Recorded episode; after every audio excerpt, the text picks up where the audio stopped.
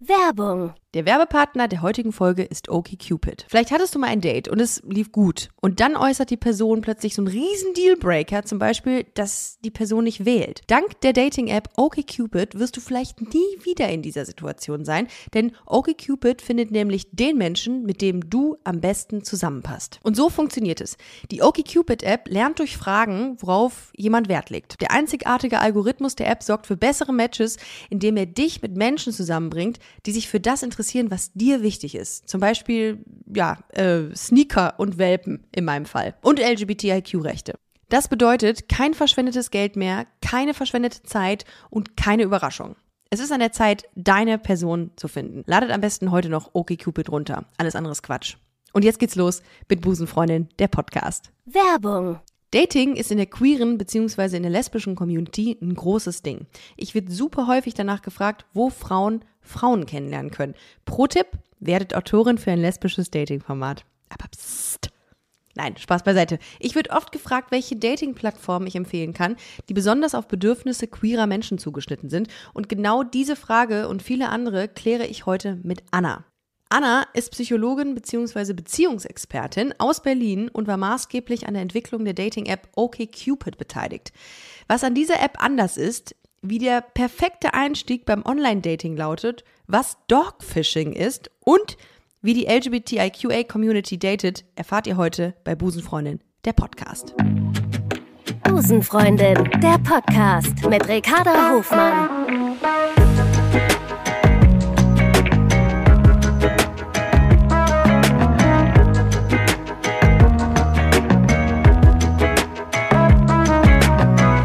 Love is Love.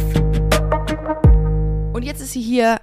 Hallo Anna, grüß dich, herzlich willkommen bei Busenfreundin. Hi, schön, dass ich da sein darf. Du bist 34, 33 Jahre. Du hattest mir eben noch mal vor gefühlt drei Sekunden gesagt, ich habe schon wieder vergessen. Und du wohnst in Berlin ähm, Genau. und bist Paartherapeutin. Genau. Du bist auch, das habe ich zu dir gelesen, ähm, Mitglied im Bund deutscher Psychologinnen und, und Psychologen. Genau, das ist einfach, wo man als Psychologen auch gerne sozusagen eintreten kann, um immer auf dem neuesten Stand von Fortbildungen zu sein. Und, und das fand ich sehr, sehr interessant, du ähm, hast eine Zusatzausbildung in emotionsfokussierter Paartherapie äh, ja, gemacht. Und ähm, da habe ich mich gefragt, beziehungsweise fand ich das total toll, ähm, wie kam die Connection zu OkCupid zustande? Also wie, kann, wie kam es, dass du ähm, jetzt mit dabei involviert warst, eine Dating-App zu entwickeln, eine inklusive Dating-App? Also es ist einfach so, dass ich mich natürlich ähm, als emotionsfokussierte Paartherapeutin auch einfach so viel mit allem auseinandergesetzt habe. Also ich habe dann auch auf Instagram versucht, so ein bisschen ähm, aufzuklären darüber, dass Paarprobleme kein Problem sind oder kein Problem sein müssen, dass es irgendwie überall Schwierigkeiten gibt in Beziehungen, auch schon beim Dating. Ähm, aber dass das normal ist, genauso wie es ja diese Bewegung Mental Health ist normal, versuche ich das auch in der Richtung Paarpsychologie zu machen. Und ähm, OkCupid ist dann einfach darauf aufmerksam gekommen, dass ich halt, oder OkCupid ist darauf aufmerksam geworden, dass ich einfach ähm, auch mich mit so Werten beschäftige. Welche Werte haben Paare? Was, Ah, okay. ähm, was verbindet sie? Was brauchen sie? Was, was, was passiert, wenn Schwierigkeiten auftreten? Was hält sie sozusagen dann zusammen? Und was bricht sie eventuell auch auseinander? Und das Was ist ja, sagen? So, nee. Und das ist genau, was OkCupid ja interessiert, weil sie wollen ja, dass bei einer Dating-App, dass die Paare das schon beim Daten förmlich rausfinden, was funktioniert gut und was nicht. Und das ist auf lange Sicht einfach sehr, sehr gut. Was würdest du sagen, ist der Top-Wert? Also so ein unabdingbarer, unverhandelbarer Wert bei Paaren? Du meinst so prozentual gesehen oder? Ja, wo du sagst, das ist, also das ist fast bei allen Paaren gleich, dass sie sagen, wir beispielsweise müssen offen kommunizieren können oder so. Ach so, ja, so, so ein Wert ist auf jeden Fall wichtig. Also es äh, hapert wirklich bei Paaren sehr schnell, wenn einer sehr, sehr an Kommunikation interessiert ist und der oder die andere es dann nicht gelernt hat, in der Zeit auch zu kommunizieren. Ja, und abblockt. Genau. Und auch, ich meine, selbst dann heißt es nicht, dass es keine Zukunft für die Paare gibt, aber sie haben damit wirklich eine höhere Schwierigkeit in ihrer Beziehung, ähm, langanhaltend sozusagen, dass es gut läuft, weil man muss kommunizieren und man muss das Gefühl haben, ähm, dass der Gegenüber oder die Gegenüber halt auch interessiert ist an einem. Ja, und ich finde, das ist ein, ein, Prozess, der manchmal auch sehr wehtut zu kommunizieren, weil man hat ja seine Muster so, man, äh, das habe ich zumindest, zumindest, früher immer gehabt, dass ich sehr oft ähm, in, in, Streits mit meinen Ex-Freundinnen ähm, irgendwie abgeblockt habe, weil ich gesagt habe, nö, so sehe ich das nicht, jetzt gehe ich raus und habe den Raum verlassen. Mhm. Und das ist ein, ähm, ein, Prozess gewesen, den ich so in den letzten zehn Jahren gemacht habe, dass ich gesagt habe, nein, du stellst dich jetzt diesem Konflikt und dieser Konflikt tut manchmal wirklich weh, aber hat in der Vergangenheit oft dazu geführt, dass wenn man ja quasi äh, sich dem Ganzen stellt, dass es dann sehr hilfreich war. Also dass es dann trotz der Tatsache, dass es wehgetan hat, dann am Ende dazu führte, dass man sich irgendwie wieder ausgesprochen hat, man hat sich umarmt und alles war in Ordnung. Aber das, diesen Prozess, den habe ich schmerzlich auch durchleben müssen, weil ich gerne lieber dieser, diesem Konflikt aus dem Weg gegangen bin. Aber Hut ab, dass du es verändern konntest. Weil in der Paartherapie beobachten wir eigentlich immer genau diese beiden Menschen. Also mhm. entweder ein Verfolgertypus, das ist dann eine ah. Person, die sehr, sehr kommunikativ ist im Konflikt, aber auch ja. ordentlich austeilen kann. ähm, und dann haben wir den Rückzüglertypus, der, ah. der oder die dann sozusagen häufig sich zurückzieht, die Wohnung verlässt, manchmal sogar die Praxis bei mir. Nicht, Boah. weil kein Interesse da ist, sondern weil innerlich die Emotionen so gestaucht sind, weil ja diese Personen nicht darüber reden können, dass es wirklich förmlich schon ein Kampf ums Überleben innerlich wird und dann kommt dieser Fluchtreflex. Ich ja. muss flüchten, damit ich überlebe. Das ist noch nicht mal böse gemeint. Aber das Ach, ist ganz, ganz anstrengend, sozusagen das zu verändern. Womit ich aber nicht sagen möchte, dass der Verfolgertypus das Ideal ist. Gar nicht. Ich wollte gerade fragen, äh, kann man das auch verändern, dass man sagt, ey, du musst dich teilweise in den Kommunikationen ein bisschen zurücknehmen und dem anderen Raum lassen? Weil es gibt mit Sicherheit, wenn du das so gerade sagst, Verfolgertypus, jemanden, der das auch so penetrant einfordert, die Kommunikation, dass es den anderen wiederum ähm, einschüchtert. Genau. Das gibt es ja vermutlich auch. Da muss man ja. so ein Mittelmaß finden, ne? Genau, Verfolger müssen sich abkühlen. Die müssen auf jeden Fall erstmal runterkommen, dass die nicht alles so rausschießen, weil die Menschen haben häufig so eine Liste auch richtig schön im Kopf was so mhm. alles in den letzten drei Monaten sich angesammelt hat. Und das pfeffern sie raus. Das, weißt du, was das Gute ist? Oder das, das, das Positive für meine ähm, Ex-Partnerin war immer, dass ich Sachen sehr schnell vergesse. Ich kann mich an Dinge gar nicht mehr erinnern, die ich aufs Tableau bringen könnte, weil mhm. ich es vergesse einfach. Und da bin ich immer, da war ich immer so neidisch auf, ähm, auf, auf dieses äh, Gedächtnis meiner Ex-Freundin, weil die konnten sich an alles erinnern und haben dann irgendwie das angebracht und das. Und dann habe ich gedacht, wie, wie, wie, das habe ich schon längst vergessen.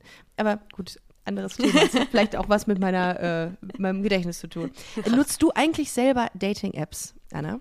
Ähm, jetzt nicht mehr. Also ich bin jetzt dann doch schon leider seit, nicht leider, das hört sich jetzt schlecht an. Sorry. Ähm, seit zwölf Jahren schon in der Beziehung. Okay. Ähm, dadurch bin ich da genau harscher vorbei, aber ich habe zwei, äh, zwei Dating-Apps auch auf meinem Handy, weil ich für meine ähm, beste Freundin mit date sozusagen. Also. Genau, genau. Das, ich frage für einen Freund. Nee, ähm, aber ich, ich frage deswegen, weil ich gedacht habe, ähm, du hast vielleicht auch Dating-Apps benutzt und irgendwie eine persönliche Erfahrung gemacht, wo du sagst, boah, das geht gar nicht, das muss ich ändern, das ist doch, das ist doch blöd so, wie es ist. Ähm, beziehungsweise hast du, du hast wahrscheinlich die andere Dating-Apps auch angeguckt, ähm, was macht OkCupid besonders? Also vielleicht können wir an dieser Stelle ganz kurz sagen, dass, äh, das habe ich ja auch in der Anmoderation gesagt, ähm, OkCupid ist eine OkCupid ist eine inklusive Dating-App. Das heißt, ähm, es schließt wirklich alle Identitäten und Sexualitäten ähm, mit ein und ist dahingehend schon mal anders. Was würdest du sagen, ist noch anders an OkCupid? OkCupid weiß sozusagen, dass ihre Community daran interessiert ist, was in der Welt passiert. Also ihnen ist nicht einfach das komplett egal und sie wollen einfach nur daten und Spaß haben, sondern sie sind daran interessiert, wie sich ähm, die politische Lage verändert, wie sich die Klimasituation ähm, verändert und so weiter. Und OkCupid ist deswegen auch daran einfach interessiert, dass die Community, also die einzelnen Menschen darin erkennen, okay, der oder die andere ist genauso auch daran interessiert. Also sie wollen einfach, dass es wirklich mehr Tiefgang hat. Und das ist, glaube ja. ich, der, einer der größten Faktoren, zumindest auch für mich, warum ich denke, dass die App gut ist. Weil ja. ich habe wirklich so viele vor mir sitzen, die dann irgendwie ähm, Thema Kinder kriegen. Angst, ist es überhaupt noch gut in der Welt, in der wir leben, dass man Kinder mhm. kriegen sollte. Und ähm, der Gegenüber ähm, hatte dann gar kein Interesse daran. Und war eher so, wusste gar nichts darüber, hat sich nie Gedanken gemacht, was ja an sich nichts Schlimmes ist. Muss man ja nicht. Jeder ist ja, wie er sein möchte. Aber für sie war das halt ein No-Go. Da, mhm. das, das geht nicht. Also nicht, dass ähm, ob ja oder nein Kinder, sondern dass man sich keine Gedanken darüber macht. Und OkCupid fängt genau das ab. Bei OkCupid muss man nicht erst aufs Date gehen, Zeit dafür investieren, ähm, Geld auch noch für, für den Alkohol im besten Fall, um diesen Abend dann auch zu schaffen. Sehr smart. Genau. Sehr weit gedacht auf jeden Fall schon. Mhm. Genau. Sondern man kann schon vorher erkennen. Und das sehe ich wirklich sehr, sehr wichtig an. Nee, das finde ich, das ich zum Beispiel auch sehr cool an OkCupid. Und ich muss dazu sagen, äh, Reveal jetzt und ähm, äh, Geheimnislüftung. Ich habe auch mal ein Date über OkCupid gehabt, das auch sehr gut lief. Ähm, und äh, aufgrund dessen vielleicht auch ging das auch sehr schnell. Also ich hatte, ähm, ich hatte genau diese Fragen auch ausgefüllt bzw. Ähm, beantwortet, die im Vorfeld gestellt werden, um einfach äh, möglichst ähm, in, in, ja, eine große Schnittmenge einfach zu erhalten zum potenziellen Match. Und ähm, was mir in dem Moment ähm, also ich erinnere mich nicht mehr, ob es da eine Frage gab, aber die ist mir heutzutage total wichtig, wenn äh, ich Menschen treffe bzw. gedatet habe, war mir total wichtig, dass der das Gegenüber von mir Kinder nicht ausschließt für die Zukunft. Das ist zum Beispiel eine Sache, die ich, glaube ich, nicht für mich vereinbaren könnte. Und wie du es gerade gesagt hast, oder zum Beispiel gibt es ja auch eine Frage, würdest du dich selbst als Feministin bezeichnen? Das ist auch eine Frage, die mir sehr wichtig ist, denn das ist, wäre mir tatsächlich in dem Moment wichtig, dass das mein Gegenüber, die Frau, die ich date. Und insofern ist das, ist das schon sehr cool. Das heißt, man, ähm, man, man kann so ein bisschen auch im Vorfeld die Red Flags umgehen, oder? Genau, ja. Man kann, ja. genau, man kann erkennen, also wichtig ist dafür natürlich auch, dass man selbst über sich schon was weiß, so wie du es gerade beschrieben hast. Mhm. Du weißt ja. für dich, mir ist es wichtig, dass da jemand auch eine Feministin ist, die wirklich mhm. auch genau die gleichen, ich meine, das hat auch unendlich viel mit, also bei, in dem Thema mit ähm, Zielen und Werten zu tun. Mhm. Das mhm. ist wichtig für eine Beziehung. Also das ist, das wäre fatal, in eine Beziehung zu gehen und man sagt einfach, ach nee, es reicht ja, wenn ich eine Feministin bin. Ja. Das dann, da würde so viel anderes verloren gehen. Und das ist genau der Punkt. Okay, Cupid stellt Fragen und man denkt, okay, ist eine Frage. Aber eigentlich beantwortet man schon mit einer Frage so oft ganz viele Unterfragen. Also wenn man das abklärt, dann weiß man, okay, in diesem Pol, wenn wir da übereinstimmen, dann haben wir höchstwahrscheinlich schon sehr, sehr viele gemeinsame Werte im Leben.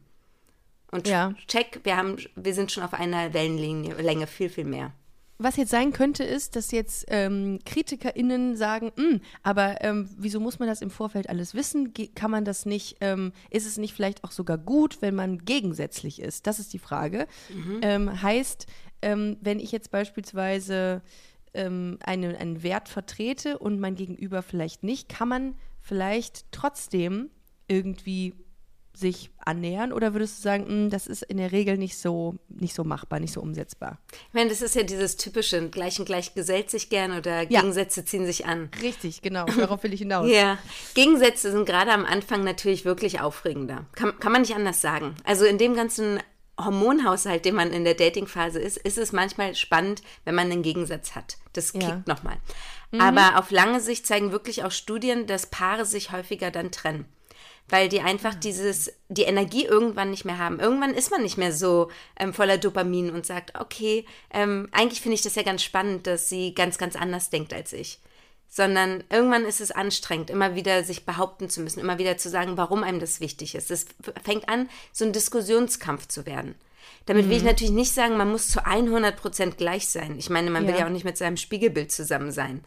Mhm. Das, darum geht es wirklich gar nicht. Man kann schon auch kleinere Unterschiede haben. Aber es gibt einfach so, dass man so sagt, wenn man mal das runterbricht und guckt, okay, wie viele, also wenn ich jetzt mal rausfinde, fünf Punkte für mich, wo ich sage, das habe ich im Laufe meiner Beziehungen davor gelernt, die sind für mich sozusagen non-negotiable. Also mhm. da, da muss man dran festhalten. Dann sollte man für diese fünf Dinge auch stehen.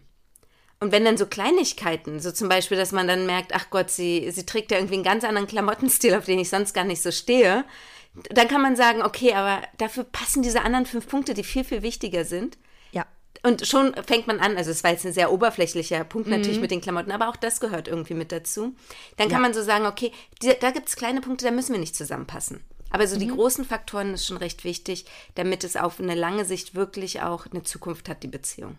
Ja, ich finde zum Beispiel, einer der wichtigsten Werte für mich ist, dass eine Beziehung auf Augenhöhe stattfindet. Mhm. Und ähm, wenn so, wenn in der Vergangenheit, wenn irgendwas nicht gepasst hat oder so, dann habe ich immer gesagt, ähm, aber ist diese Beziehung auf Augenhöhe, weil das und dieses Gefühl einer Verbundenheit, ist das da? Und wenn diese zwei ähm, Faktoren gegeben waren, habe ich gesagt, ja gut, aber Ricarda, was willst du mehr als eine Beziehung auf Augenhöhe und etwas, äh, was sich gut anfühlt? Und dann ist es auch egal, ob jemand irgendwie, keine Ahnung, so Kleinigkeiten, äh, weiß ich nicht, irgendwie, äh, ein großes Thema war in meiner vergangenen Beziehung immer, ähm, dass, äh, dass Töpfe im äh, Waschbecken, im, im Abfluss, wie heißt es denn, äh, im Spülbecken gelassen wurde. Da haben wir uns oft drüber gestritten. Mhm. Aber das sind Dinge, an denen kann man ändern. Das ist ja nichts Elementares. Ne? Ja. Aber ähm, so, das war in dem Zusammenhang manchmal ein bisschen, bisschen schwierig. Man, irgendwann wiegelt man sich ja auch auf an, in bestimmten Dingen. Und da kommt wieder das Thema Kommunikation ähm,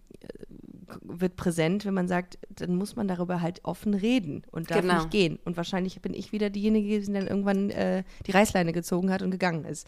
Naja, aber.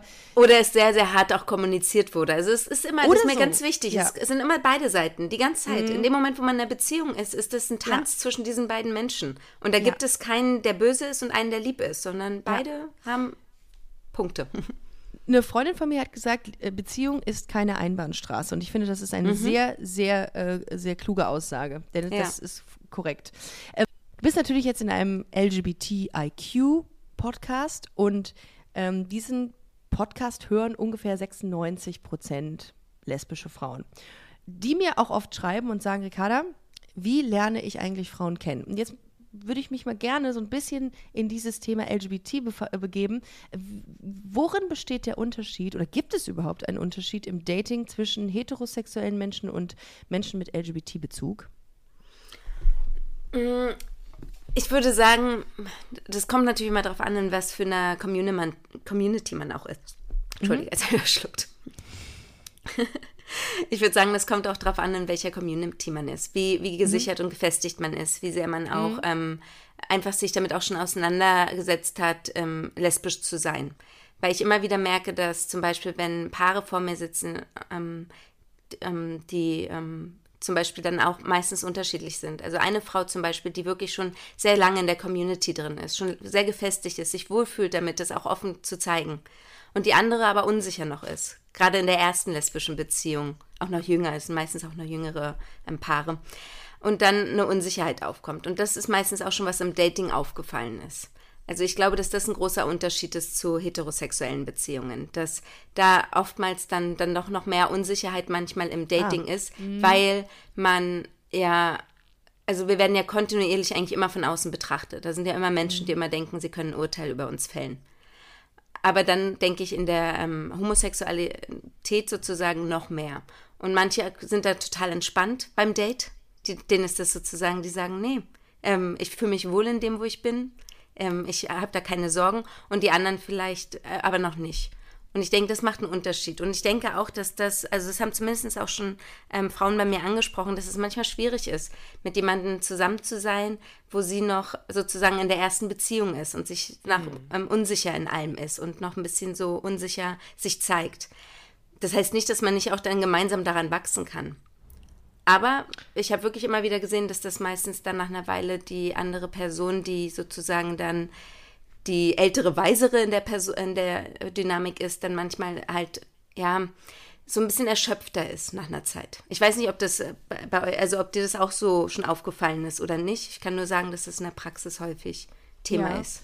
Ich ähm, habe das einen Fall auch, Fall vor allem, einen äh, so einen konkreten Fall im ähm, Bekanntenkreis, wo eine, ähm, eine, eine Frau, die vorher oder vormals sehr ähm, heterosexuell gelebt hat, jetzt eine homosexuelle Beziehung hat und sich mehr oder weniger so ein bisschen dagegen sträubt, habe ich das Gefühl, mhm. oder Angst davor hat, jetzt so abgestempelt zu werden, in Anführungszeichen. Mhm. Weil sie sagt dann auch hin und wieder mal, ich bin ja gar nicht äh, queer, ich bin ja eigentlich heterosexuell. Also nur weil ich jetzt mit einer Frau zusammen bin.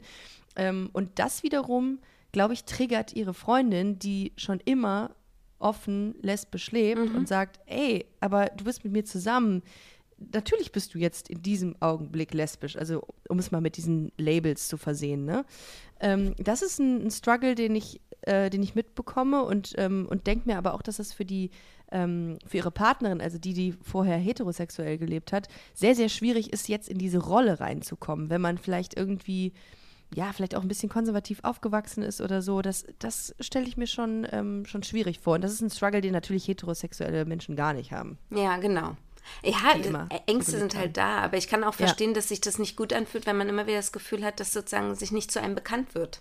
Absolut. Oh also, ja. Oh ja. Ist das schon, ist schon finde ich, nicht leicht. Und ich finde, da, da fängt es halt schon an. Also, das ist schon, was ähm, häufig berichtet wird, schon in der ähm, sozusagen in der Körperhaltung auch wahrgenommen wurde. Mhm. Und das sind dann alles so Sachen, wo man anfängt, sozusagen drauf zu achten. Ja. Was mir allerdings auffällt zwischen beispielsweise schwulen Männern und lesbischen Frauen ist, dass schwule Männer natürlich, und das, das ist ja auch ähm, bekannt, dass äh, schwule Männer ähm, schneller daten. Also dieses ganze Dating-Game ist deutlich schneller, es ist intensiver, habe ich gefühlt. Äh, mhm. Die Fluktuation ist höher. Also man, man hat öfter irgendwelche um, ähm, unverbindlichen Sex-Dates, wohingegen bei Frauen, das ist, ich habe da keine Zahlen für, ne? das ist nur mein reines äh, gefährliches Halbwissen, ähm, wohingegen es bei Frauen eher schneller verbindlich wird. Also mhm. dann ist auch dieses Thema, wir ähm, Frauen ziehen öfter zusammen. Das ist natürlich ein Klischee, aber so in meinem engeren und auch in meinem erweiterten Freundeskreis äh, sehe ich das häufig. Dass Frauen eine sehr intensive Bindung plötzlich aufbauen, sich gegebenenfalls sogar Klamotten kaufen oder teilen, wie ich es mit meiner Freundin mache, äh, und auch schnell zusammengezogen bin. Also ich glaube, dieses, dieses Gefühl von eng Nähe, nicht Enge, sondern Nähe, ähm, ist deutlich ähm, schneller da, in Anführungszeichen, als bei ähm, schwulen Männern. Kannst du das so bestätigen? Kann man da Zahlen für? Bestätigen könnte ich es jetzt auch nicht. Also ich könnte jetzt auch, ich würde dir gerade nicht sozusagen sagen, dass es nicht, also dass ich es nicht auch so sehen könnte. Mhm, okay. Es ist auf jeden Fall so, weil ich denke, dass der Fokus halt immer, ich meine, ach, das sind alles so, es ist schwierig. Es geht schnell mhm. ins Klischee rein. Aber ja, wenn wir jetzt natürlich ein bisschen auch sagen, wir sind jetzt mal bereit, kurz ein paar Klischees sozusagen einfach Sehr zu nehmen. Gerne. Ähm, Sehr gerne. Frauen sind halt häufiger oder haben häufiger gelernt schon durch die Kindheit, dass sie besser im Kommunizieren sind weil, ähm, also über Gefühle meine ich, über Gefühle und ja. was sie wollen. Weil mhm. es, wenn, also wenn wir uns die Generation jetzt noch angucken von unseren Eltern, dann wurde denen auf jeden Fall früher gesagt, den, den Jungs, dass sie ähm, nicht weinen sollen, weil Jungs oh, nicht ja. weinen. Und ja. das, ist, das ist so ein Keypunkt, wo man schon anfängt, okay, ich darf nicht über meine Gefühle reden, ich darf sie nicht zeigen. Ich muss sie in mir behalten oder ich muss wütend ah. werden. Fun Fact. 70 Prozent der Frauen, die sich bei OkCupid als weiblich und lesbisch definieren, würden sich selbst als Feministin bezeichnen. Fun Fact. Das ist häufiger gewesen bei Jungs als bei Mädchen. Es gibt natürlich ja, auch Frauen, die das auch kennen aus ihrer Kindheit. Mhm. Aber es ist, glaube ich, mehr bei Männern. Und dann ist es schon so ein Gefühl, wie man sozusagen als Kind, und das ist eine wichtige Zeit, so lernt, mit sich umzugehen, zu wissen, in sich hineinzuspüren, zu wissen, was man will und was man braucht. Jetzt mhm. sind wir beim Date. Und da können wir ja sagen, wir, wir beantworten sozusagen gerade nur mal die Fragen bei OkCupid. Wissen Frauen häufiger schon früher, was sie wirklich für Antworten geben können, als Männer?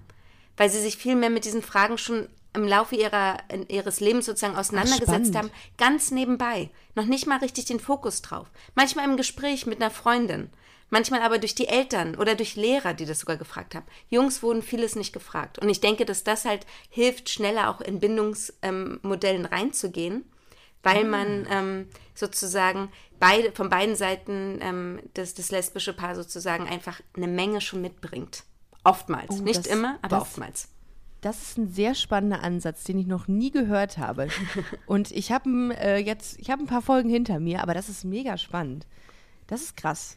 Also äh, ja, könnte ich mir gut vorstellen. Also das, ja, es ist nicht, äh, es ist nicht generalisierbar. Genau. Aber ich finde, ähm, aber es ist, ähm, ich finde, das ist so tendenziell ist das mega spannend zu hören.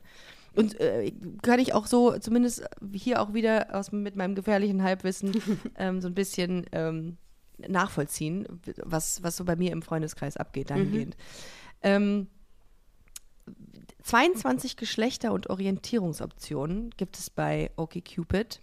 Ja. Ähm, das heißt, man kann nicht nur, wie es in anderen Dating-Apps äh, manchmal ist, ähm, zwischen Mann und Frau wählen, sondern zwischen vielen ähm, anderen Identitäten. Ähm, würdest du sagen, dass OkCupid ähm, ein Safe Space unter den Dating-Apps ist? Zumindest wirklich ein Safe Space mehr als andere. Also ich finde einfach schon dieses sich fallen lassen und die Möglichkeit zu haben, unter diesen ganzen Geschlechteroptionen sozusagen auszuwählen. Dann finde ich es auch noch toll, nicht nur, dass man zwischen den auswählen kann, man kann auch noch bis zu fünf auswählen. Also es, ist, es geht endlich davon weg, dass wir sagen müssen, ich bin da, ich bin jetzt in der Schublade drin und muss mich jetzt dafür entscheiden, was zu angeben. Und schon da fängt es an. Wenn mhm. ich jetzt zum Beispiel drei verschiedene Identitäten gerne angeben möchte und sie dann auch, dann hat man auch schon wieder tolle Übereinstimmungen. Und ich glaube schon, dass das in dem Moment einen Safe Space kreiert. Natürlich ähm, ist es so wie im Internet immer, dass auf allen Plattformen es einfach möglich ist, dass da irgendwelche Hornochsen sind, die ähm, in, in irgendwie sich sozusagen als Mann ähm, ein, ein, weibliches oder ähm, ja, ein Profil machen oder eine andere Geschlechtsform und dann sozusagen irgendwas sozusagen rausfiltern wollen, was eigentlich gar nicht stimmt. Mhm. Aber auch da gibt es ja die Funktion zu melden. Und da ist OkCupid natürlich auch ganz dahinterher. Also die wollen wirklich einen Safe Space machen. Die wollen das immer wieder. Die wollen auch, also die haben einen Algorithmus, die wollen daraus lernen.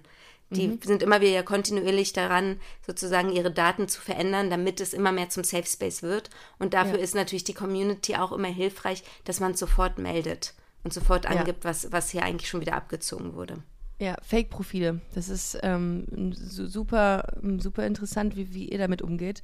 Ähm, aber das ist ja auch dann so eine Möglichkeit, um oberflächlich, um dieses, also Online-Dating hat in meiner Welt manchmal so einen so einen Touch, ähm, es ist mir zu oberflächlich. Man, kann, man kriegt zu wenig raus. Und das ist zum Beispiel bei anderen Dating-Apps so, wo du einfach nur nach rechts und links wischst mhm. und auf Basis des Bildes dir ein kurzzeitiges Bild machst. Äh, aber das geht ja gar nicht. Du kannst ja gar nicht auf, ähm, auf Basis eines Bildes, was total, äh, das kann ja auch mit, mit etlichen Filtern äh, belegt sein, ähm, dir ein Bild machen über einen Menschen. Und darum sind natürlich Fragen und, ähm, und, und, und Antworten auch super wichtig. Ähm, aber wie, wie ist das so grundsätzlich? Sind die Leute nicht eigentlich auch an diesem schnellen, oberflächlichen interessiert in Zeiten von, wir haben tausende Optionen? Ähm, oder würdest du sagen, nein, sie sind gerade daran interessiert, wieder die Deep Talks zu führen und das tiefgehende Gespräch zu führen mit einem potenziellen Date? Also ich denke, es hat sich überhaupt schon auch weiterentwickelt über die Jahre. Ich meine, am Anfang, wo die Dating-Apps alle hochgeploppt sind, war es auf jeden Fall so, dass viele nur swipen wollten und daten wollten. Und das ist ja auch vollkommen in Ordnung. Also ich finde auch, dass das ein sehr guter Prozess ist. Aber besonders durch Corona hat sich das jetzt wirklich auch signifikant verändert. Also das zeigt immer wieder auch Umfragen, dass jetzt Menschen, nachdem sie diese Isolation auch kennengelernt haben, wirklich mehr daran interessiert sind, jetzt in Dates reinzugehen jo. und den richtigen oder die richtige zu finden. Ja, also das ist ja auch, hat sich das Date, Dating-Leben ähm, während Corona und nach Corona noch verändert? Also hat man anders gedatet vor Corona? Ich stelle die Frage nochmal, denn die wird blöd formuliert. Hat sich das Dating-Leben im Vergleich zu der Zeit vor Corona verändert?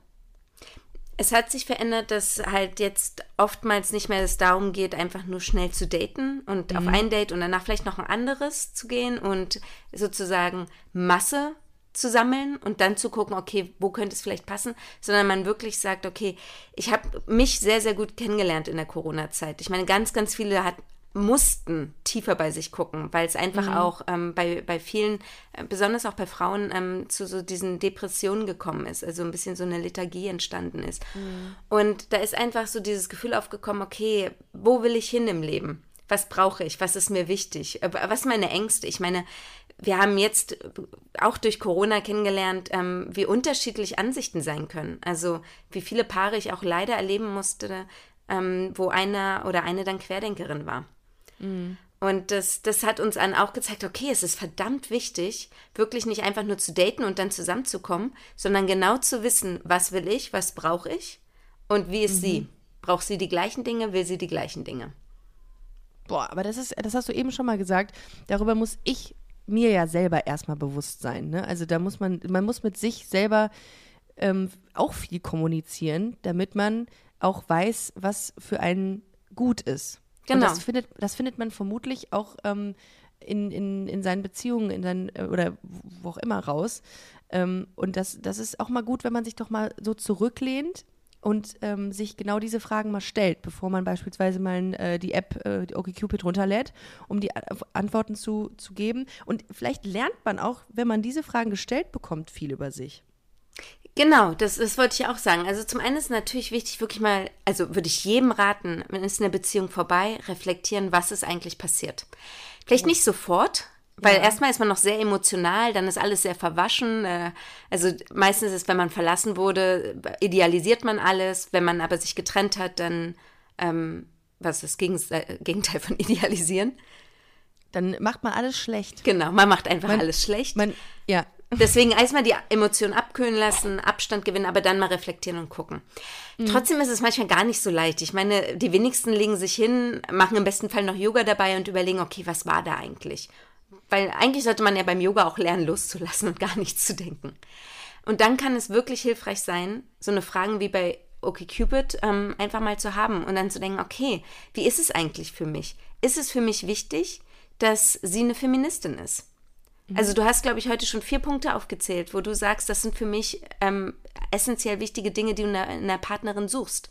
Ja. Jetzt fehlt eigentlich nur noch eine fünf. Man muss keine fünf machen, aber da sagt man so, ist die Obergrenze. Ah, Selbstironie finde ich bei mir total wichtig, dass Ah, sich ja. jemand nicht zu ernst nimmt. Ja. Weil ich glaube, ähm, mal loszulassen und, ähm, und, und auch über sich selbst lachen zu können, ist mir total wichtig ähm, bei meiner Partnerin. Ja, sehr gut. Siehst du, und das sind fünf Dinge und darauf kann man sich konzentrieren. Und du hast die für dich schon rausgefunden und das ist super. Ganz viele wissen die aber noch nicht. Und da, da muss man aber auch sagen, man muss nicht nur, jetzt hast du auch gesagt, Selbstironie ist mir wichtig. Da ist Ja. es auch irgendwie ganz gut, dass OkCupid nicht nur diese ernsthaften Beziehungsfragen hat oder Umweltfragen, sondern auch so ein paar Spaß, Spaßfragen. Ja. Die waren mir auch wichtig für die App. Weil ähm, wie oft habe ich Paare, die wirklich den größten Streit, ich meine, dann muss man dazu sagen, geht es eigentlich nicht darum, aber es ist ein Auslöser, darüber haben, ähm, wie die Zahnpasta-Packung ausgedrückt wird. Ah, ja, toll. Das ist ja eine geile Frage. Warte Ja. mal, lass mich mal überlegen, wie äh, für mich das wäre. Ich schneide die am Ende des Tages sogar auf, hinten. Ja. Und einmal wie so ein Löffel mit der, mit der Zahn. Oh Gott, das klingt, als ob ich hier der absolute Sparfuchs wäre. Aber das macht mir Spaß. Ich schneide die hinten auf, gehe einmal mit der Zahnbürste rein und habe noch eine richtig gute Ladung ähm, Zahnpasta bekommen. Ja, das könnte interessant zwischen uns beiden sein, weil ich bin diejenige, die einfach in der Mitte raufdrückt Ja. und guckt, was dabei rauskommt und dann zum Schluss, wenn dann halt nicht mehr, dann fange ich nicht oben an aufzurollen, sondern denke mir, Mist, die Packung. Naja, ist jetzt wirklich nicht gerade das Beste, ich weiß das auch. Aber wenn man so im Flow ist mit einem Kind auch, dann denkt man sich, okay, ganz, ganz schnell wegwerfen und einfach los geht's. Aber wie gut ist diese Frage bitte? Sag ich ja. Doch, das ist ja mega geil. Was gibt's, kannst du uns noch eine Frage nennen? Also es ist dieses typische, wa- was ich wirklich auch denke, fast alle Paare schon hatten, ist Toilettenpapierrolle. Vorne dieses Ding, vorne abrollen oder hinten an der Wand. Ich finde zum Beispiel hinten an der Wand ist unhygienisch.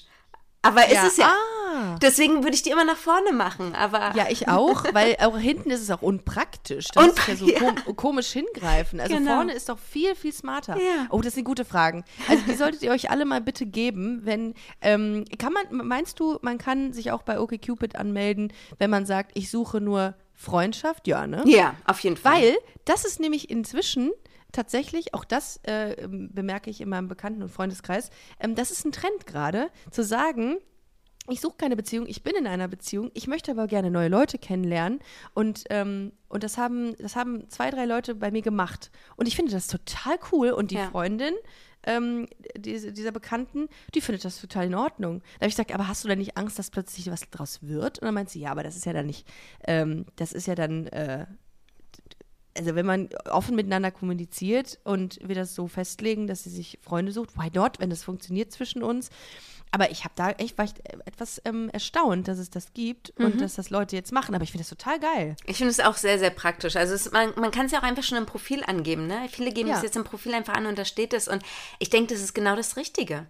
Weil Mhm. was ich auch immer wieder beobachte, ist, dass ab 25, also wenn so diese Studienzeit vorbei ist, dann Mhm. wird es für Menschen wirklich sehr, sehr schwierig, andere noch kennenzulernen. Weil wir machen gerne Freundeskreise zu. Mhm.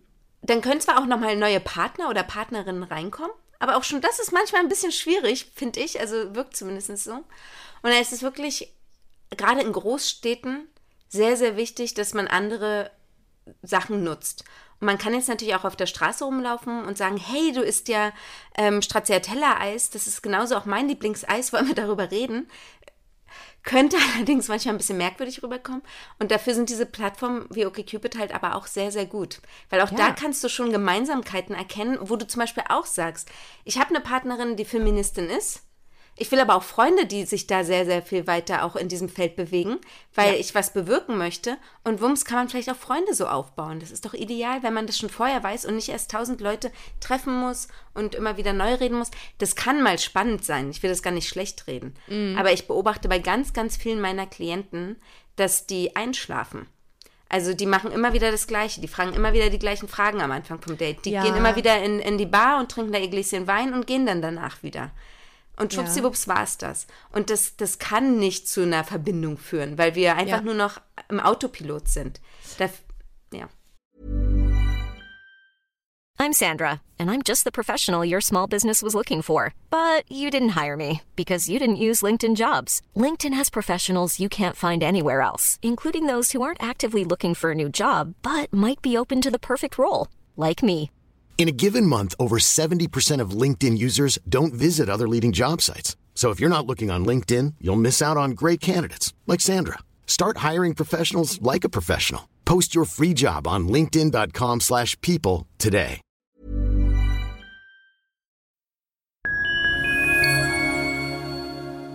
Liebe Community, eine ganz kurze Zwischenmeldung an dieser Stelle. Wir sind mit Love is Life erneut auf Tour. Miriam Boawina, Irina Schlauch und ich bringen zusammen ein bisschen Farbe in die Flinterwelt. Mit dem Love is Life Pride Special kommen wir am 29. Juni nach München in den Schlachthof, am 19. Juli ins Karlswerk nach Köln und am 1. August ins Übel und Gefährlich nach Hamburg. Eins meiner persönlichen Highlights wird die Live-Weltpremiere meines ersten Songs sein. Es wird weitere Highlights geben. Es wird lustig, deep und selbstverständlich seid ihr mittendrin. Love is Life Pride Special 2024. Tickets gibt's auf eventim.de oder in den Busenfreundin Show Notes. Wir sehen uns auf Tour und jetzt geht's weiter mit Busenfreundin, der Podcast.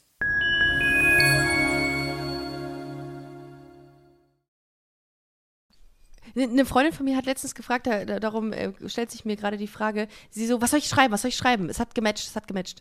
Und ich so, ja, keine Ahnung, schreib, dass der Hund auf dem Profilbild lustig ist oder so. Ähm, weil sie sagte, nee, ich muss da was Cooles schreiben. Gibt es einen perfekten Einstieg, ähm, wo du sagen würdest, so wäre es immer gut? Also das ist immer, das ist eine solide Bank. Also eine solide Bank Talk. würde ich sagen, es geht wirklich gleich da rein, was man, ähm, wenn man, also sie hat jetzt den Hund auf dem Bild gesehen. Oder du hast den Hund auf dem Bild gesehen. Ich. Du. Ja. Ich, Ich meine- ich, hätte, ich hätte theoretisch jetzt gesagt, ey, was ist das für eine Rasse oder so. Ja. Äh, Würde vermutlich bei einigen Leuten vielleicht ein bisschen äh, weird rüberkommen, aber ich würde mich auf etwas beziehen, was ich sehe und eine Meinung dazu habe in dem Moment. Ja, ich meine, du hast würd ja auch einen Hund, ne? Du bist ja auch Genau. interessiert an Hunden. Ja, das ist ja dann schon mal eine Gemeinsamkeit. Das ist ja gar nicht so schlecht. Obwohl ich da ganz kurz einwerfen möchte, ob kennst du Dogfishing? Nicht dein Ernst, das gibt es inzwischen auch. Ich meine, ich kenne Catfishing, kenne ich auch. Aber es ist Ähm, was anderes. Dogfishing ist, dass ja. Leute auf der Straße fragen, hey, kann ich mal ein Foto mit deinem Hund machen, um es dann auf ihrem Profil hochzuladen, um dann sozusagen mehr so zu wirken, als ob sie tierlieb sind und Hunde haben und sowas, obwohl sie gar keinen Ach, haben. hör auf, das gibt es. Ja. Ist Das- das, krass. Deswegen, vielleicht war das auch Dogfishing. Ja, aber es es wirkt nicht. halt immer, ne? Bei mir triggert sowas. Ich finde immer so, also jemand muss auch, äh, das ist auch äh, Punkt 6 bei mir, äh, äh, dass jemand tierlieb sein muss. Ja. Äh, äh, das ist bei mir auch ganz wichtig. Aber ähm, das, mich triggert sowas immer. Dann gehe ich dahin, also dann sehe ich dieses Bild und sage, oh, wie schön, jemand ist ähm, tierlieb, der kann ja kein schlechter Mensch sein. So, so Aber absolut ist generalisiert. ja auch weiterhin wahrscheinlich tierlieb. Sonst würde er ja nicht das Foto machen. Also man kann Ja. nur nicht davon ausgehen, dass die Menschen auch wirklich einen Hund haben. Und das Ja, ist, okay. finde ich, gar nicht so schlimm. Okay. Aber ja. Ähm, genau. Ich würde ja aber genauso wie du sagst, irgendwie gucken, was ist mir wichtig. Ich mag Mhm. Hunde. Ähm, ich sehe einen Hund auf dem Bild. Klar, wa- was interessiert mich dann? Dann spreche ich das auch an. Also ich hätte die Frage sogar gut gefunden. Wenn das jetzt aber gar nicht von deiner Freundin eigentlich so das Thema ist, dass sie auch ein großer Hundefan ist, dann würde ich sagen, sollte sie das nicht unbedingt ansprechen, sondern sie könnte dann gucken, bei OkCupid wird ja immer angezeigt, so ein Prozentsatz. Wenn also sie auch genauso viele Fragen wie, wie deine Freundin beantwortet hätte, dann könnte man schon sehen, ah, wir haben da schon Gemeinsamkeiten. Und dann kann man damit einsteigen. Okay, was, was waren denn so wichtige Punkte? Und dann könnte man in das Thema reingehen und sagen, hey, hast du eigentlich das mitbekommen, dass hm, hm, hm. Und dann kommt man in den Flow rein und sieht, hey, da ist wirklich was dahinter, da sind sogar gleiche Gedanken. Und man kommt gleich in die richtige Sparte rein. Also das, das klingt auf jeden Fall deutlich angenehmer, als wenn man sagt, hey, na, auch hier? Ja. Da, da bin ich direkt raus gewesen. Also ich Ja. habe ja auch mal so, so eine Zeit lang ähm, Online-Dating gemacht. Ähm, aber genau diese Oberflächlichkeit, die hat mich eben gestört. Ja, süßes Und das- Lächeln ist, glaube ich. Also wie gesagt, ich mache es ja wirklich für meine Freundin ein wenig. Das geht gar nicht. Das, Ja. Sorry. Also das ist super nett. Das kann man im Laufe des, äh, des, des Gesprächs oder auch wenn man sich im Ja. Real Life gesehen hat, total gerne machen. Aber ich finde, das ist als Einstieg, sorry, ja. nee. Ja, geht nicht. Oder ich hey auch. Girl, das geht auch gar nicht. Und dann am besten noch mit U geschrieben, Girl. Oh Mann, das sind alles Dinge, da, da bin ich, da, das ist, ich finde, man muss, aber das ist auch meine, meine persönliche Meinung zu dem Thema, ist zu sagen, ich gucke mir dieses Profil an und was ist das, was mich catcht und dann irgendeinen ehrlichen Einstieg zu finden. Das Ja. ist immer das, was ich, ähm, was ich am schönsten finde oder fand. Und ähm, ja, und das, das ist ähm, total wichtig in meinen Augen. Ähm, ich habe eine Freundin, die ähm, weigert sich vehement gegen Online-Dating. Eigentlich jede Art von Dating. Ist aber todesunglücklich in ihrem Single-Dasein. Ist jetzt, jetzt seit zweieinhalb Jahren Single und sagt, nee, nee, sind alle doof. Äh, ich, nee, äh, will ich gar nicht. Ähm, Finde ich unangenehm, sich zu treffen und nur online kennengelernt zu haben. Das muss irgendwie, das muss smooth im Supermarkt passieren. Ähm, oder ihr muss, weiß ich nicht, was runterfallen und wir, ich heb's auf und wir gucken uns in die Augen und verlieben uns und heiraten. So wirklich so eine sehr romantische Vorstellung von Dating. Ähm, fast schon surreal, würde ich sagen. Was, was rätst du solchen Menschen, die sich so vehement dagegen wehren, ähm, vielleicht sogar Angst haben vor diesem, ja, vor dem Erfolg? Genau, ob es jetzt Angst vorm Erfolg ist oder was von was anderem. Ich würde da, da glaube ich, erstmal reingehen. Wa- Was sind denn so die Gedanken, die man hat? Warum lehnt man es so ab? Also was ist, was könnte, was könnte im schlimmsten Fall denn passieren? Was, was könnte man verlieren? Was, was könnte passieren? Und ist das dann, was sozusagen, wenn dann sozusagen so ein Angstgedanke hochkommt, was im schlimmsten Fall passieren könnte auf einem Date, ähm, ist der wirklich real oder ist es nur ein Gedanke? Weil wir haben ta tausend Gedanken am ganzen Tag und Gedanken sind neutral. Die, die sind nicht positiv, nicht negativ, sind einfach Gedanken. Und viele Menschen rutschen aber manchmal, wenn sie so im Gedankenkreislauf sind, sehr schnell darin rein, dass sie Gedanken negativ bewerten. Und das dann Angstgedanken werden. Und dann sieht man das, dieses Bild, zum Beispiel Dating, Online-Dating, ist so als was Schwarzes, Dunkles. Ist es gar nicht eigentlich. Ja. Ja, weil du vielleicht auch den Ausgang nicht weißt oder du weißt nicht, über wen du da gerade nachdenkst und du hast ja auch kein konkretes Bild ähm, in dem Moment von, von dem, der Person, die, der du vielleicht dann nah sein könntest. Also das sind natürlich viele Dinge, die da einem oder dieser Person insbesondere so durch den Kopf gehen. Aber ich, ich verstehe nicht manchmal, wenn man sich so wenn man sich so verhärtet und dann sagt, nee, mache ich auf keinen Fall. Weil ich kenne so viele Beispiele, wo es funktioniert hat ähm, und Online-Dating äh, toll ist und diese Personen jetzt noch zusammen sind. Aber ja, ist wahrscheinlich so ein persönliches Ding wahrscheinlich, ne? Ja, ich frage mich aber, ich meine, wenn mich jetzt jemand im Supermarkt anspricht, dann weiß ich ja auch nichts über sie. Also dann Ja. ist da ja auch nichts. Und das, der Vorteil ist, und das ist ja auch, was OkCupid sagt, sie haben ja diesen Learning-Algorithmus in ihrer App. Das heißt, man, man- sie, man kennt diese andere Person ja sogar schon besser als die im Supermarkt, weil, äh, solange man die Fragen beantwortet, man muss ja nicht bei Ja. OkCupid Fragen beantworten, das ist auch ganz wichtig. Man muss nicht. Man kann. Man kann so viele oder so wenige Fragen beantworten, wie man möchte. Allerdings finde ich, ist das schon so ein bisschen, wo man reingibt in eine potenzielle Beziehung. Man wischt nicht einfach nur, sondern man gibt rein. Und wenn dann ähm, das Gegenüber auch was reingibt, dann ist das auch schon mal die erste Welle, auf der man gemeinsam sozusagen liegt. Und dann Ja. kennt man diese andere Person schon, auch wenn man sich nicht getroffen hat. Ja, Weil das ist das erste Mal, in dem man Zeit in eine potenzielle Beziehung investiert Genau. schon bei den genau. Fragen. Ja. Mhm. Und OkCupid hat den Algorithmus und erkennt, hey, die beiden haben so viele Übereinstimmungen und dadurch kennt man ja denjenigen oder diejenige ja schon, bevor man sich trifft. Viel besser, als wenn man auf einmal im Supermarkt gegeneinander knallt. 82 Prozent der Frauen, die sich bei OkCupid als weiblich und lesbisch definieren, sehen ein Vorspiel für guten Sex als Voraussetzung. Und was die Kommunikation beim Sex angeht, hat ein Prozent der Befragten gesagt, dass sie keine wünscht, um sich konzentrieren zu können. Wie funktioniert der Algorithmus eigentlich? Also es geht dann, äh, Person 1 gibt diese ganzen Fragen an, der, der Person 2 auch ähm, und dann matcht sich das irgendwie und, und, und kombiniert dann die Wünsche und Bedürfnisse beider Personen.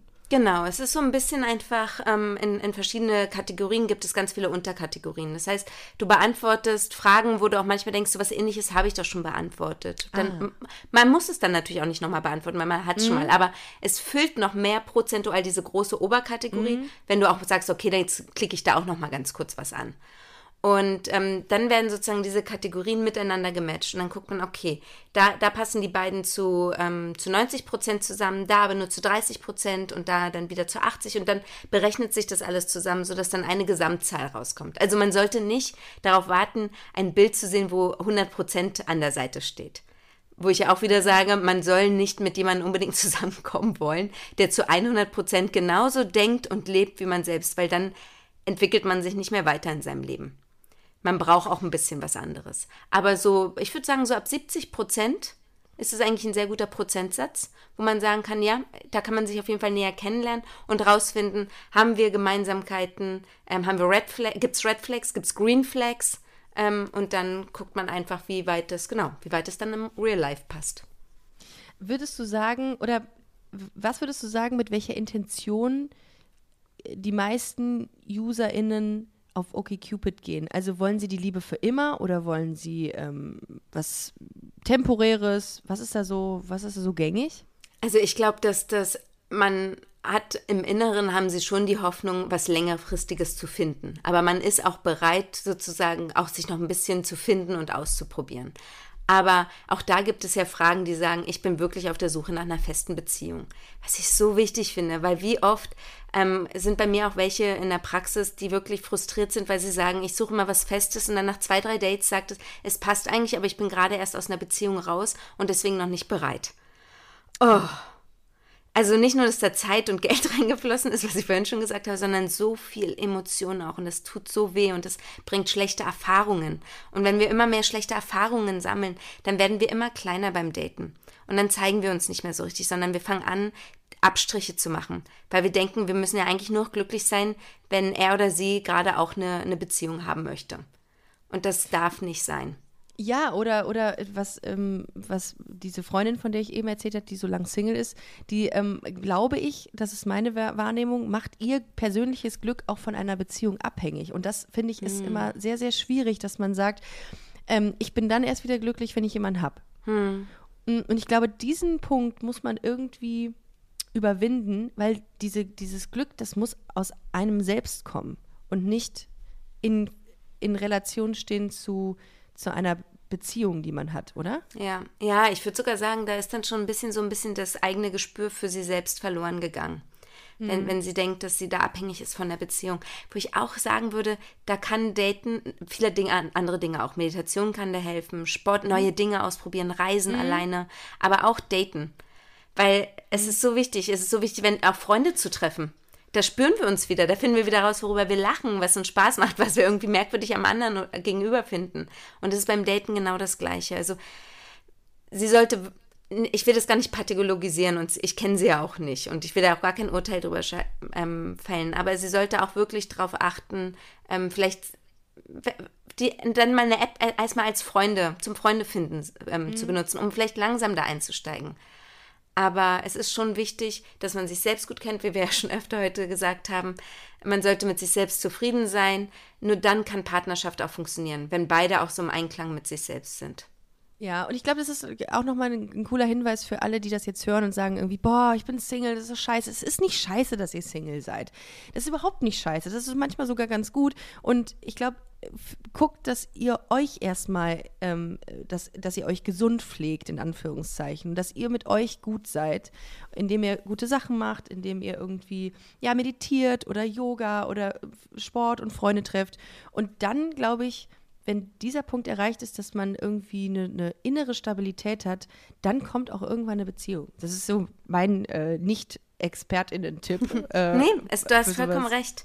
Du, du Ja. hattest nur noch gefragt, ähm, ob, ob was sozusagen die Nutzer wahrscheinlich auf der Suche sind. Ja, ob was Festes, genau. was Lockeres. Ja. Ich finde immer nur wieder interessant, ich meine, die, ähm, die App gibt es einfach schon länger in Amerika. Und da ist rausgekommen, dass auf OkCupid die meisten Paare danach geheiratet haben, die sich über OkCupid kennengelernt haben.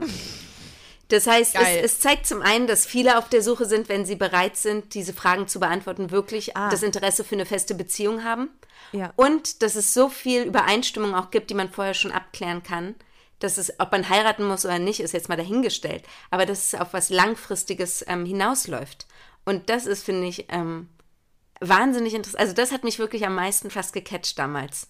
Als ich das gelesen habe, dachte ich so, das ist wirklich, das zeigt den Erfolg, ähm, den, den wir einfach brauchen, wenn, wenn, wir, wenn wir ihn haben wollen. Also Voll gut. die sichere Bindung. Ja, irgendwie die sichere Bindung. Ja, ich, weil ich habe deswegen gefragt, weil ähm, ich zunehmend in letzter Zeit Menschen getroffen habe, die nicht monogame Beziehungskonzepte leben und ähm, wollte fragen, wie das, ähm, ob es da auch Fragen für gibt. Also Ja. gibt es gibt es auch Möglichkeiten zu sagen, so ich möchte gar keine monogame Beziehung ähm, finden über OkCupid, sondern ich möchte polygam sein oder polyamorös. Genau, ja, äh, gibt es. leben. Und finde ich grandios. ich weiß nicht, ob ich Geil. schon mal heute grandios gesagt habe, das kam mir gerade so vor. Aber nein, ähm, so wichtig, weil ähm, ganz, ganz viele Beziehungen rutschen manchmal da rein, weil die eine das gerne leben möchte und dann die andere Person sagt, okay, na gut, probieren wir es mal. Und dann ist da aber so ein bisschen, mm, passt nicht immer leider, weil davor dieses Gedankengut gar nicht da war und das dann sehr, sehr schnell in der Beziehung geht. Macht man sich jetzt aber Gedanken durch die Fragen, oder und länger und irgendwann gibt man ja an, ist man an einem ganz anderen Punkt und viel offener und bereiter. Also es sind wirklich unendlich viele gerade bereit. Also ich lebe ja hier auch in Berlin. Ähm, Ich äh, lebe, glaube ich, sogar, oder meine Praxis ist, glaube ich, auch in so einem schönen ähm, Viertel für polyamoröse Beziehungen und auch für, für Schwule, weil da sehe ich ganz, ganz viele, die auch immer zu dritt so Händchen haltend rumlaufen. Finde ich großartig. Und da finde ich es wirklich gut, sowas vorher zu sagen, okay, was stellt man sich vor? Ähm, möchte man die, äh, das ausleben? Ist man bereit dazu? Möchte man das ausprobieren? Ähm, wie möchte man dieses System? Also auch da gehen die, ähm, die Fragen natürlich von OkCupid hin. Wie möchte man das ausprobieren? Möchte man, ist man sozusagen, ist es okay, wenn die Person öfter gesehen wird oder nur einmal und dann ist Schluss. Also wie, ist es nur eine offene Beziehung oder ist es eine richtige, mit, mit einer dritten Person eine Bindung, Bindungseingehen? Also ich finde das schon sehr, sehr hilfreich und gut und offen. Ja, das finde ich auch. Das gab es in der Form ja auch nicht. In, im Vor, also vorher habe ich so nicht, zumindest nicht wahrgenommen. Und das ist ja auch toll, ähm, dass es diesen Menschen, die dieses Lebenskonzept leben wollen, dass es denen auch angeboten wird, Ja. finde ich. Ja, und das ist es genau, diese Vielfältigkeit. Das ist so schwierig. Also auch jetzt natürlich mit dem Thema wieder, ähm, ähm, dass Abtreibung in Amerika jetzt verboten wurde. Das ist ja auch, finde ich, also habe ich zumindest auch so gelesen, ähm, für die LGBTQ-Community auch ein Riesenproblem. Ähm, also, dass sich das jetzt alles auch in diese Richtung wieder entwickelt und alles zurückgeht und, Ja. und dann aber auch natürlich die ganze Zeit nur von, von ähm, als Frauen geborene Frauen gesprochen wird, die dieses Problem haben. Obwohl es um so viele andere Menschen auch noch geht und so viele andere Frauen. Und also die auch nicht in heterosexuellen Beziehungen ist. Und das, man merkt immer wieder, wie es ganz schnell passieren kann, dass es einfach nur auch in, wieder in diesem, ähm, durch dieses Guckloch geguckt wird. Oh, also, wie- was sage ich immer gerne in der Therapie? Man hat so eigentlich ein riesengroßes Gemälde vor sich, aber man guckt mit einer ähm, Taschenlampe nur an diesen einen Punkt und betrachtet Oh, gar nicht cool. alles drumherum. Und okay, Ja. Cupid versucht das ganze Gemälde die ganze Zeit entweder mit einem Scheinwerfer anzugucken, sodass alles die ganze Zeit beleuchtet wird und jeder sich gesehen fühlen kann und jeder sozusagen auch gesehen wird. Oder zumindest die Taschenlampe bewegt sich so schnell hin und her, dass alle auch trotzdem immer mal was abbekommen. Also ich finde, das ist einfach, es muss sich alles dahin entwickeln. Also wir müssen wirklich anfangen, auch die, die, unsere Sprache zu verändern und wirklich zu sagen, wir, wir können nicht mehr ausschließen. Und Dating-Apps dürfen das ganz und gar nicht mehr. Also es muss so sein, dass Menschen sich richtig kennenlernen dürfen auf allen Ebenen, sich zeigen dürfen als auf allen Ebenen und sein dürfen, wer sie sind. Wow, das ist so richtig und darum ähm, solltet ihr unbedingt mal OkCupid, die inklusive Dating-App, ausprobieren. Wenn ihr sagt, oh, ich ähm, würde gerne, ja, ich würde gerne in einen Safe Space gehen und äh, da nach meiner großen Liebe oder auch nach Freunden suchen, dann tut das sehr gerne. Im App Store könnt ihr die App nämlich runterladen. Und wie gesagt, da beantwortet ihr, wenn ihr wollt, ein paar Fragen. Und ähm, dann entwickelt sich das hoffentlich alles bei euch. Also wir drücken euch auf jeden Fall die Daumen. Äh, und ich fand das Gespräch mit dir ganz, ganz großartig, Anna. Es hat richtig Spaß gemacht. Mir auch. Und ich habe tatsächlich wieder sehr viel gelernt. Also ich habe, ähm, ich finde äh, die Tatsache ähm, ganz am Anfang, als wir über Kommunikation gesprochen haben ähm, und, und das so ein bisschen in, ähm, aufgedröselt haben, wie das bei, ähm, bei, bei Flinter ist oder bei Männern, ähm, fand ich das großartig, weil ja, man wächst oder wuchs in den letzten Jahren anders auf, was, was Kommunikation und Stereotypen auch anging. Mhm. Ne? Also da, da gab es natürlich auch noch irgendwie ein ganz anderes Bild ähm, als das, was wir heute haben. Insofern, ähm, ja, fand ich das mega, mega spannend. Freut mich. Aber ich fand es auch sehr schön. Ich fand deine Fragen sehr gut. Ich hoffe, ich bin nicht immer zu sehr abgedriftet. Nein, überhaupt nicht. Das ist aber, das ist quasi der, äh, der, der, der, der Kern dieses Podcasts, dass man abdriften Sehr gut. Äh, darf und soll. Es war wunderschön. Vielen, vielen Dank. Ähm, und äh, ja, ich würde sagen, Leute, schreibt uns eure Dating-Geschichten, wenn Ja. ihr bei OkCupid wart Sehr, und sehr seid. Also sehr gerne Feedback. Ähm, danke, Anna. Und ihr Lieben, wir hören uns nächste Woche äh, wieder zu einer neuen Folge. Insofern, macht es gut. Ciao. Tschüss. Das war Busenfreundin, der Podcast mit Ricarda Hofmann. Mehr gibt's unter www.busen-freundin.de oder auf Instagram busenfreundin-podcast. Werbung. Die heutige Folge Busenfreundin wurde präsentiert von OkCupid. OkCupid ist die Dating-App, die exakt auf deine Bedürfnisse eingeht, denn die App lernt durch Fragen, worauf du Wert legst. Der einzigartige Algorithmus der App sorgt für bessere Matches, indem er dich mit Menschen zusammenbringt, die sich für das interessieren, was dir wichtig ist. Zum Beispiel Reisen, Comedy, Helene Fischer, was weiß ich. Das bedeutet kein verschwendetes Geld mehr, keine verschwendete Zeit und keine Überraschung. Es ist an der Zeit, deine Person zu finden. Ladet am besten heute noch OkCupid runter. Viel Spaß dabei und Love is Love. Werbung.